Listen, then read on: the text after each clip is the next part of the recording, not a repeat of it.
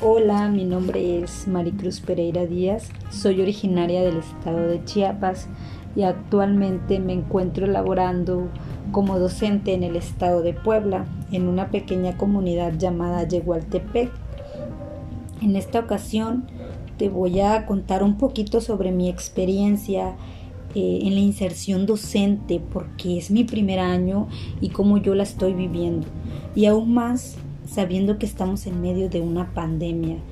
Este, a lo largo de esto vamos a ir desarrollando un poquito sobre lo que es mi experiencia, cómo la veo yo, cómo lo siento, cómo es el hecho de entrar por primera vez a un, a un colectivo que ya está construido, cómo es conocer a, a pequeños por primera vez y levantar de ahí un, una interacción, pues un, un cómo llevarse, un cómo conocerlos, un cómo voy a planear, un cómo voy a organizarme.